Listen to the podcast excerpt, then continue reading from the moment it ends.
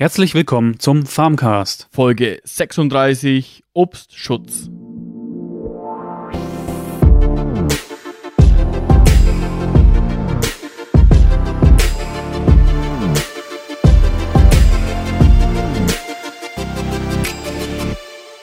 Yo, hallo, zurück beim Farmcast. Ja, hallo. Heute ähm, haben wir die letzte Folge oder das letzte Interview, das was wir von der Grünen Woche noch mit äh, mitgebracht haben, oder? Genau. Thorsten? Und zwar von Bernd Rieger, ähm, der als Verkaufsleiter von dabei war. Aber das hören wir uns dann nachher an. Jo, der hat da ähm, zum Obstschutz, ähm, ich sag mal, ist auch Pflanzenschutz im Endeffekt, aber ohne Spritzmittel. Mhm. Da, ja, da haben die ein paar, sage ich mal, innovative Ideen, äh, innovative Lösungen und die stellt er dann uns ein Stück weit vor und wir unterhalten uns auch zum Thema Obst eigentlich relativ umfangreich noch zusätzlich. Aber jetzt erstmal, ähm, Peter, wie war deine Woche? Oh ja, die Woche hatte ich ziemlich viel, äh, ja, wie soll ich denn jetzt noch mal sagen? Wir wollen ja, ich, du kannst jetzt ja rauspiepsen, äh, Arbeit, äh, im wahrsten Sinne des Wortes. Ja. An meiner, an meiner Biogasanlage war jetzt eine, äh, eine Pumpe äh, verstopft. Ja, das zweimal die Woche jetzt schon. Oh je. Ja, das passiert ab und zu mal. Manchmal hat man da eben einen Fremdkörper, wie zum Beispiel ein Stück Holz. Ähm, ist manchmal in der Gülle ist, ähm, ja, man hat ja eigentlich im Endeffekt in dem Sinne keinen Filter, wo man die Gülle vorfiltert und da, da kann immer ein Stück Holz zum Beispiel reinfallen oder ein, ein, ein, ähm, ein Ast beim, bei der Silage. Ja, okay. du warst ja schon mal dabei am Schlepper, wenn du Genau. da an so einer Baumzeile entlang fährst, kann man Ast, äh, am Ast hängen bleiben, fällt er runter, hast im Silo und später kommt er eben auch in die Biogasanlage. Mhm. Und sowas kann sich dann in so einer Pumpe, ja, dann eben auch als Fremdkörper mal anstauen, sage ich mal, und an dem baut sich dann immer Stopp. mehr Material auf, ja, Mhm. wie zum Beispiel Gras oder so. Mhm. Äh, das kann man sich wie so vorstellen wie ein Bach, ne? Im Endeffekt, wenn da mal ein Ast quer steht, dann bauen sich immer mehr Äste auf, bis dann irgendwann ein Damm entsteht, so wie es der Biber ungefähr macht. Ja, genau. Ja, und die Pumpe, die muss sich dann zerlegen. Äh, Ja, da kannst du ja sicherlich vorstellen, äh, ja, wie man dann da riecht am Abend. Oh, lecker. Ach, so bist du richtig Ähm, reingesprungen, rumgesprungen, runtergetaucht, hast dann die Pumpe unter Wasser, Luft angehalten und. U unter Gülle, nee, nee, so schlimm ist es nicht. Nee. Vom, vom, vom Arbeiten her, die steht ja stationär da in einem, in Mhm. einem extra Raum, in einem, so einem Pumpenraum. Ja, vielleicht lade ich noch ein Instagram-Foto hoch, vielleicht nicht unbedingt, wo man alles sieht, aber zumindest, dass man das Gerät mal sieht. Ja. Aber ja, das war eine ziemliche, ja, Arbeit. Also ich habe auch, glaube ich, einen Tag gebraucht, bis ich wieder normal gerochen habe. Ah, okay. Sehr interessant. Ja, das war eine spannende Sache. Und das andere, was die Woche noch passiert ist, äh, habe ich ja auf Instagram, ähm, das Bild ist ja schon, Mhm. schon länger jetzt drin. Ähm, wir haben mit einem Sägespaltautomat, so sagt man halt, Mhm. ähm, haben wir Brennholz gemacht. Mhm. Jo, Thorsten, und was kannst du dir unter den Sägespaltautomaten wohl vorstellen? Ich würde sagen, das ist so ein, da haust du den Baumstamm rein, wenn, oder die Holz, größeren Holzstücke und der ähm, schiebt oder drückt, drückt den, den Holzstamm gegen so ein, wie so eine Art Messer und zerteilt den. Ja, fast. Ja, Ja? also so, so funktioniert im Endeffekt ein, ein Holzspalter, ja, genau. Mhm. Aber bei dem Sägespaltautomaten, sag ich mal, das ist so ein Ding, das hängt man hinten an den Schlepper ran, sieht man, wie gesagt, bei Instagram auch ähm, das Foto, was wir ja auch auf der Homepage verlinkt haben, unsere Instagram-Bilder. Mhm. Ähm, und im Endeffekt haben wir dann so große Teile, die sind vier Meter lang, so ähm, Baumäste oder kleine Bäume oder Baumstämme, wie du gerade gesagt hast. Und das Gerät geht dann, sage ich mal, halbautomatisch. Dann steht ein Bediener dort, also ein Mensch bedient das Gerät. Da ist vorne so ein Förderband, da zieht man dann den äh, Baum äh, praktisch ein ähm, oder den Holzstamm. Mhm. Äh, dann hat er einen Anschlag vorne, da kann man einstellen, ob man 25 cm oder 33 cm sind, will. Das sind so die gängigsten äh, Scheitholzformate oder Längen, die man eigentlich so draußen hat für die Öfen. Ne? Manche Öfen sind kleiner, da passen nur 25 cm rein und die andere Öfen passen eben halt 33 cm lange Scheithölzer rein. Mhm. Und er schneidet das dann mit einem riesengroßen Sägeblatt praktisch ab, den kompletten Baum, auf diese äh, 33 bzw. 25 Zentimeter, also auf die bestimmte Länge, die er auch selber praktisch vorgibt. Mhm, okay. Genau, und dann fällt es, da fällt es eine Ebene tiefer und da fällt es praktisch in so einen riesengroßen Stempel oder in so eine riesengroße Presse und dann macht er genau das, was du sagst. Presst praktisch ähm, das Holzstück gegen einen großen Metallstern Mhm. Und dahinter kommen, kommt dann eben das gespaltene, kleingespaltene und abgeschnittene Brennholz raus. Also ja, cool. Ja, also ist ein ganz cooles Gerät. So geht halt relativ fix, weil äh, früher oder bevor man so ein Gerät hat oder Leute, die so ein Gerät eben nicht haben, die müssen erstmal das Holz entweder, oft macht man es auf Meterstücke und spaltet es mhm. dann als Meterstück und schneidet es dann danach ähm, kurz ab. Dann hat man halt mehrere Arbeitsgänge und das vereint halt praktisch das Gerät alles auf einmal. Und man kann halt relativ schnell ziemlich großen Haufen Brennholz machen. Ja, also bei meinen Eltern weiß ich noch, da habe ich auch ab und zu mal Holz schneiden und hacken müssen. Ja, schon echt ganz schön mit Arbeit verbunden und so ein Gerät äh, nimmt einen da ganz schön die Arbeit ab, muss man schon mal sagen. Also ja. Ich, ich meine, bei dir sind es ja auch ganz andere Mengen. Also das kann man jetzt auch nicht mit einem normalen Haus, Haushalt gebrauchen, äh, ver vergleichen. Ja, genau. Und da ist es halt so, wie du sagst, er nimmt dir halt alles ab. Du haust vorne das eigentlich fast den ganzen Baum rein, also der halt vorabgelenkt ist und hinten kommt eigentlich fertige äh, Brennholz dann raus, ja. Mhm. Um das noch dann abzuschließen, das Thema, dass man auch ja. dann, dass ich auch alle Informationen dazu raushau, äh, die, das Scheitholz wird dann ist dann eben auf einen Haufen aufgeschüttet. Mhm. Und das holen wir dann und fahren es bei uns in eine, so eine große Halle. Und da sind so verschiedene Buchten. Mhm. Ähm, und da drin wird dann das Holz getrocknet. Ja, weil eben halt trockenes Holz brennt natürlich besser wie feuchtes Holz. Ja. ja und wir trocknen das Scheitholz eben dann auch mit Biogasabwärme, ähm, mhm. die wir da eben dann nutzen. Ja. Ah, super. So, ja, das ist die Woche so passiert. Okay, cool. Ähm, gut, dann gehen wir jetzt mal in das Gespräch mit Bernd Rieger, oder? Peter? Ja, das haben wir, wie gesagt, noch von der Grünen Woche dabei und freuen uns jetzt, ja, was der uns so zu sagen hat. Wir haben hier Herrn Bernd Rieger, Verkaufsberater von der BayWa. Ja, und es geht zum Thema Obstschutz, äh, aber da sagt uns er auch gleich nochmal mehr dazu. Aber jetzt zum Einstieg vielleicht nochmal ganz kurz, was ist eigentlich die BayWa? Ja, die BayWa ist ein internationaler Handels- und Dienstleistungskonzern mit Sitz in München. Hat, sagen wir so, die drei operativen Segmente hauptsächlich sind Agrar, Energie und Bau, wo sie hauptsächlich tätig sind. Ergänzungssegmente sind Innovation, Digitalisierung, Energie, erneuerbare Energien, was dazugehört ähm, rund 17.000 Mitarbeiter auf verschiedenen Standorten. Thema ja, Kulturschutz, ähm, ja, eigentlich im Obstbau oder geht es jetzt da auch noch mehr als um Obst? Also hauptsächlich ähm, geht es beim Kulturenschutz, der bei der BayWa am Bodensee hauptsächlich angegliedert ist, in Tettnang. Ähm, in erster Linie werden natürlich äh, Kernobst und Steinobst äh, geschützt vor Unwettereinflüssen. Ähm, allerdings kann natürlich auch im Bereich Weinbau, es kann ab, gespeckt auch für Avocados äh, überdacht werden, was wir auch schon gemacht haben, oder Art fremd, sagen wir mal, Autoüberdachungen ist genauso möglich, eben vor Umwelteinflüsse zu schützen. Und die Umwelteinflüsse sind dann sowas wie ja, Wind, zum gewissen Teil Hagel, die Sonne eben auch ähm, oder halt auch sowas wie Vögel und Insekten, oder? Genau, also sagen wir so, die Grundumwelteinflüsse, die einzig äh, eigentlich durch die Umweltveränderungen grundsätzlich auf dem Kontinent sich stark ändern.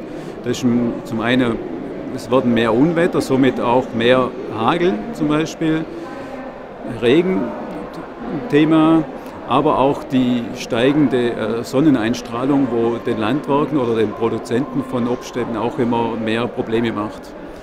Das andere Thema natürlich Frost. Das sind so die Bereiche, wo man hauptsächlich schützen muss. Warum muss man eigentlich schützen? Ich würde jetzt mal sagen, zum Beispiel, ja, wenn so eine Sonne ist, okay, gibt es einen Sonnenbrand, aber deswegen ist jetzt, glaube ich, der Apfel nicht sofort verdorben. Ja, ähm, genauso wie äh, ja, beim Hagel und bei den Insekten, okay, ich meine, ich kenne das von zu Hause, wie ihr alle wisst, ich bin ja Landwirt, bei mir wächst der Apfel ja auch am Baum. Ähm, gut, es gibt mal einen, der hat einen Wurm und der andere ist wieder okay, es gibt mal einen, der hat einen Sonnenbrand ja, aber ich lebe ja noch. Aber was ist so der Grund, warum, warum braucht man eigentlich so, ich will jetzt nicht sagen Pflanzenschutz, weil für mich ist immer so der Pflanzenschutz eher so die Chemie. Aber ich glaube, er da wollte er wenig entgegenwirken, aber das ist so der Grund, warum geht man so die Richtung. Also wenn alle so denken würden wie du jetzt, dass ein Wurm drin sein darf, dann bräuchte man deutlich weniger Anlagen, wo man überdachen muss. Gell? Aber grundsätzlich, ähm, der Grund ist an sich einfach der, der gestiegene äh, Nachfrage vom Verbraucher. Gell? Also der Druck kommt vom Verbraucher nach makellosem Obst. Das heißt, der Großteil der Leute wollen im Handel oder im Markt oder wo auch immer gekauft wird oder online. Es gibt ja unglaublich viele Marktstrategien. Ähm, eigentlich ein makelloser Apfel. Ein makelloser Apfel ist für den Produzenten unglaublich schwierig, mit den Umwelteinflüssen, wo hier da sind, äh, zu produzieren. Und eben eine, eine effektive äh, Möglichkeit, um Qualitäten abzusichern, ist eben die Überdachung.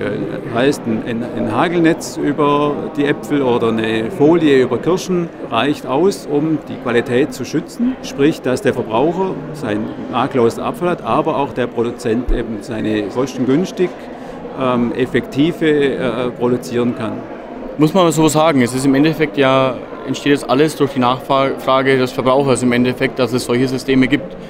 Ja, natürlich ist es auch irgendwo äh, ein Stück weit Ertragssicherung mit Sicherheit, aber im Endeffekt ist der makellose Apfel eigentlich so das Endprodukt, weil der verkauft sich am besten. Weil ich finde jetzt mal, wenn ich jetzt in den äh, Supermarkt gehe, bin ich natürlich von denen, kaufe ich ja eher einen makellosen Apfel als jetzt einen ähm, Apfel, der vielleicht nicht so aussieht. Ne? Bei Bio weiß man ja, dass die Bio-Äpfel jetzt kleiner sind vielleicht und nicht so schick aussehen, ne? zum Beispiel. Genau also die vielleicht nicht ganz die Optik haben, aber qualitativ an sich von den Inhaltsstoffen und von dem Geschmack ziemlich ähnlich sind. Aber grundsätzlich greift der Verbraucher so gewisse Studien eben zum makellosen Apfel. Oder bei der Kirsche kann man eben, also diese kleinere Kirschen oder wenn man größere Kirschen neben dran sind, ähm, wo fester auf dem Biss sind, greift eher der Kunde zu diesen Kirschen, die aber dann auch noch produzierbar sind unter Dach, weil eben der Farb platzen sie einfach. Gell? Das ist für den Produzent nicht möglich und es geht auch zum einen für den Produzent um Effektivität in der Bewirtschaftung, sprich das ist seine, sein Geld,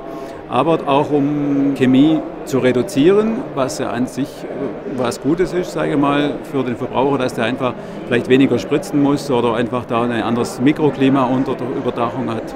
Da wollte ich jetzt gerade auch nochmal drauf zurück. Im Endeffekt wollt ihr ja auch mit diesen Systemen auch dem chemischen Pflanzenschutz eigentlich damit reduzieren und ein Stück weit entgegenwirken, weil das ist ja auch absolut so der größte Kritikpunkt wahrscheinlich, den der Verbraucher hat, eben genau chemischer Pflanzenschutz, oder? Ja klar, das Thema Chemie wird immer prägnanter, sage ich mal, je mehr man sich mit dem Thema auseinandersetzt und je mehr der Verbraucher sich auch äh, mit dem Thema äh, auseinandersetzt. Gell? Und auch in der Presse wird immer mehr das Thema genommen und darum ist es auch in der, in, in der professionellen Landwirtschaft ein Thema. Allerdings muss man eben sagen, die Produktion ist nicht ganz einfach durch die Klimaveränderung. Man hat viel Regen, man hat viel Sonne, das heißt gewisse Krankheiten können da sein.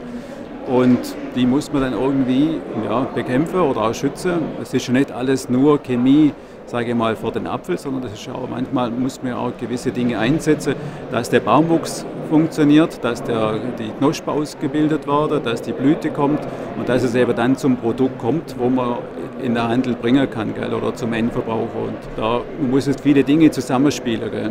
Sind dann damit die, die Mineralien gemeint, so die man auch jetzt zum Beispiel selber im Garten nimmt, um zum Beispiel dass der Salat besser wächst oder sowas? Also eigentlich so wie so Ernährungszusatzmittel für Menschen sozusagen, nur für die Pflanze? Ja, so ganz übertrieben gesagt kann man das so sagen. Ja, genau. Man muss ja gewisse Düngung vornehmen, dass einfach der Pflanzenwuchs funktioniert. Natürlich wird nicht nur alles über Dünge gemacht, es wird auch über Schnitttechnik gemacht. Gell? Also so, dass der Baum Kultur gewahrt wird gell? und so kann man es aber ungefähr sagen. Man muss dem, dem ein bisschen Stoff geben, dass der Baum wächst und somit auch die Früchte dann kommen. Okay, dann nochmal zurück eben zu dem System Kulturenschutz. Ähm, wie kann man sich das dann vorstellen? Wie gesagt, das ist ja dann ohne Chemie. Wie werden die Pflanzen eigentlich dann ja, geschützt? Es geht schon los mit der Baumerziehung. Das heißt, der Baum wird versucht, durch, die, durch Schnitttechniken, durch Sorten, durch Unterlagen ähm, relativ höhentechnisch überschaubar zu halten. Dann wird ein Grundgerüst äh, gebaut, über das natürlich ge gegen die Witterungsverhältnisse abgesichert werden muss. Sturm, äh, hohe Windgeschwindigkeiten, Seitendruck, ähm, Unwetter, Hagel.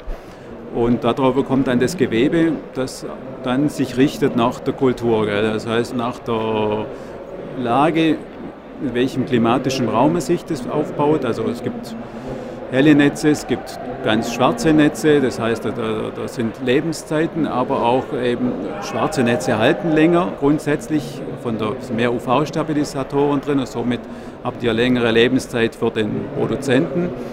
Und bei gewissen Sorten sind eben dunklere Netze für die Sorte besser, sprich, dass die, der Apfel sagen wir, roter wird, also ein richtig schönes Rot wird und der Green Star schöne grüne Farbe hat. Das ist ja auch das, was der Verbraucher dann anspricht. Gell? Wenn die Farbe richtig leuchtend grün, rot oder gelb ist, dann ist er eben auch ein, ein, ein Verkaufsargument. Also das heißt, ihr könnt eigentlich damit nicht nur die, die Pflanze mit einfachsten Dingen, beschreibe ich es jetzt mal, wie einem Netz oder einem Dach schützen, sondern ihr könnt eigentlich auch damit gewisserweise auch das Endprodukt ein Stück weit beeinflussen. Ein Stück weit kann man es beeinflussen, ja genau. Ausfärbung oder auch Größen kann man ein Stück weit beeinflussen. Klar, viele Dinge, sagen wir so, die Umwelt macht solche Kapriolen, da kann man nicht alles machen. Die, man sagt immer so, die, die Werkstatt ist bei den Landwirten im, im Freien oder in der Natur und auf die muss man sich anpassen. Gell? Und, und das versucht der, der, der Produzent zu machen und das eben auch in, immer im Kostenbereich, gell? weil zu hoch darf es nicht wässern. Gell? Man muss dann sehen, man muss oft Kulturschutz oben drüber machen, man muss aber dann auch scha schauen, dass die Pflanze zum Beispiel Wasser bekommt, das heißt, unten muss eine Bewässerung rein und so weiter und das kostet natürlich was und das Produkt soll ja nicht zu teuer werden, weil der Endkunde eben auch nur bereit ist, eben im Vergleich zu anderen Obstsorten, gell? also der Apfel oder die Birne oder die Kirsche steht ja, sage ich mal, im im Konkurrenzkampf mit, mit Südfrucht im, im, im Lager. Gell? Und da kommen ja oft Früchte zu anderen Produktionskosten eben im, im Handel an. Gell? So eigentlich, das war super erklärt. Also von meiner Seite auf jeden Fall mal war mega spannend, selbst für mich als Landwirt jetzt mal das so zu erfahren. Ja, von meiner Seite auch. Also ich habe das jetzt schon gut verstanden, auch dass es äh, kostentechnisch für den Landwirt selber auch eine gute Sache ist. Vielleicht eine Einsage, dass der Kunde sichert dann entweder dann mit den Netzen gell, oder spart sich dann auch eine Versicherung. Gell. Das wäre eine Alternative zu, zu Netzen. Aber ich denke, die wesentlichen Dinge haben wir angesprochen. Ich bedanke mich für das Gespräch. Danke, super. Ja, danke, herzlichen Dank. Ja, wie man hört, ist es eigentlich doch ein relativ spannendes Thema, oder Thorsten? Ja, definitiv. Vor allen Dingen, dass man halt auch Pflanzen schützen kann, ohne ähm, Chemikalien anzuwenden. Ja, da habe ich vorher überhaupt nicht dran gedacht. Da habe ich immer gedacht, ja, du musst definitiv spritzen oder, oder an, andere Sachen anwenden, aber das ist, äh, dass man das damit auch äh, einiges abhalten kann, äh, war mir vorher noch nicht so bewusst, ehrlich gesagt. Äh, ich meine, bei dir, hast du davon schon vorher gewusst? Ja, nee, nee, und das war auch relativ spannend so in der Grünen Woche, weil das, das hat sich ja dann eigentlich relativ spontan ergeben, das Interview. Mhm. Äh, und wir wussten jetzt auch nicht so richtig, auf was wir uns eingelassen haben, mehr oder weniger als im Vorfeld und haben uns gedacht, okay, das Thema, da, da kennen wir uns jetzt beide eigentlich überhaupt nicht aus, aber das hat sich ja echt dann super spannend eigentlich entwickelt für, auch für euch Zuhörer, glaube ich. Also. Ja, definitiv. Von dem her fand ich das echt ein spannendes äh, Interview, weil es auch für mich mal was Neues war. Natürlich für dich ja, natürlich auch. Ja, wahrscheinlich, du kennst dich da ein bisschen besser wahrscheinlich aus als ich, aber äh, grundsätzlich finde ich schon allein das, was ich ja eben schon gesagt habe, ohne, ohne Chemikalien äh, die Pflanzen zu schützen, äh, eine echt super Sache auch. Vor ein paar Folgen hat mir das Thema schon mal angesprochen, ne? da, dass ich da mit dem, mit dem Drohnenzeug ja auch ein bisschen mhm. rumhantiere und das ist ja im Endeffekt dasselbe. Da, da benutzt man ja auch ein biologisch, also das ist ja auch biologischer Pflanzenschutz. Ähm, mhm. Das mit dem Maiszünsel, das könnte man ja mal eventuell nochmal ein Stück weiter ausweiten, das Thema. Da, da können wir ein paar Minuten länger mal drüber sprechen. Genau, da, da kann, kennst du dich ja ziemlich gut aus, glaube ich, mittlerweile, ja. ne? Ja, ja genau. Habe ich mich auch intensiv damit befasst. Mhm. Aber das ist ja im Endeffekt auch dasselbe. Man nimmt da ja auch einen biologischen Feind, um praktisch äh, einen Schädling äh, zu bekämpfen. Also auch ohne Pflanzenschutz, ohne Chemie. Also sehr stark auf jeden Fall. Auch nochmal danke an BayWa, dass wir äh, das Interview machen konnten und durften. Ja, weil das ist wirklich für mich auch mal so ein Ding von, von, von Milch hört man ständig was, von irgendwie vom Ackerbau hört man ständig was. Genau. Oder von der Schweinehaltung hört man ständig was, aber so das Obst, äh, der Obstbau ist eigentlich immer so ein, so ein Thema, was eigentlich nicht so oft angesprochen wird. Und oft, wenn man was vom Obst hört, hört man es eigentlich im Zusammenhang mit äh, Pflanzenschutz im Chemiebereich eigentlich, ne? Genau, du denkst ja immer so, ja, die, die Äpfel sind alle gespritzt, deswegen geht man nach Hause und wäscht die alle, ne? Und so, man wäscht ja immer das Obst, sollte man ja sowieso machen, aber. Ja, gibt halt auch andere Ansätze und. Genau. finde ich auf jeden Fall ein interessantes Thema, da mal sich damit zu befassen. Die Folge ist soweit am Ende. Es sind ja wieder sau spannende Informationen dabei gewesen. Genau. sau spannend. ja. So, ja, zum Abschluss, Thorsten. Ja, ähm, besucht uns auf www.farmcast.de, da ist unser Blog, da könnt ihr euch gerne mal ähm, einbringen und äh, Kommentare hinterlassen oder so. Dann haben wir Instagram, was zum größten Teil ja eigentlich ich mitverwalt, weil bei mir gibt es Genau. meistens die spannenden Bilder. eben Ja, und du bist eigentlich der Typ für Twitter, unser Farmcast Podcast. Bei Instagram findet man uns unter Farmcast-Podcast, habe ich vergessen, ja, sorry. und äh, Facebook haben wir ja noch, ähm, Facebook ähm, Farmcast, der Landwirtschaftspodcast. Und natürlich unsere Homepage und überall auf allen Kanälen. Schaut vorbei, abonniert uns, äh, hinterlasst mal einen Kommentar, stellt Fragen, gebt Anregungen. Ja, wir freuen uns riesig, wenn wir ähm, Fragen, Anregungen bekommen. Auch gerne mal Kommentare irgendwie hinterlassen, ob auf Twitter, Instagram oder Facebook. Wir gehen da gerne drauf ein. Und lesen Ja, die natürlich auch gerne hier vor. Ja, und beantworten sie natürlich dann auch. Genau. Was natürlich, um den Podcast noch erfolgreicher zu machen, beziehungsweise um uns noch mehr Reichweite zu geben oder um noch mehr Reichweite zu erreichen, äh, auf iTunes wäre es cool, wenn ihr uns eine 5-Sterne-Bewertung gebt. Äh, ja, um einfach dann noch mehr Verbraucher und noch mehr Zuhörer mit Informationen versorgen zu können, damit die gesamte Gesellschaft wieder mal ein bisschen mehr Einblick in die Landwirtschaft bekommt, was ja unser Anliegen ist. Genau, definitiv hast du da recht. Ja. Wir wünschen euch eine schöne Woche. Bis zur nächsten Folge. Das war der Farmcast Mit Peter. und Thorsten.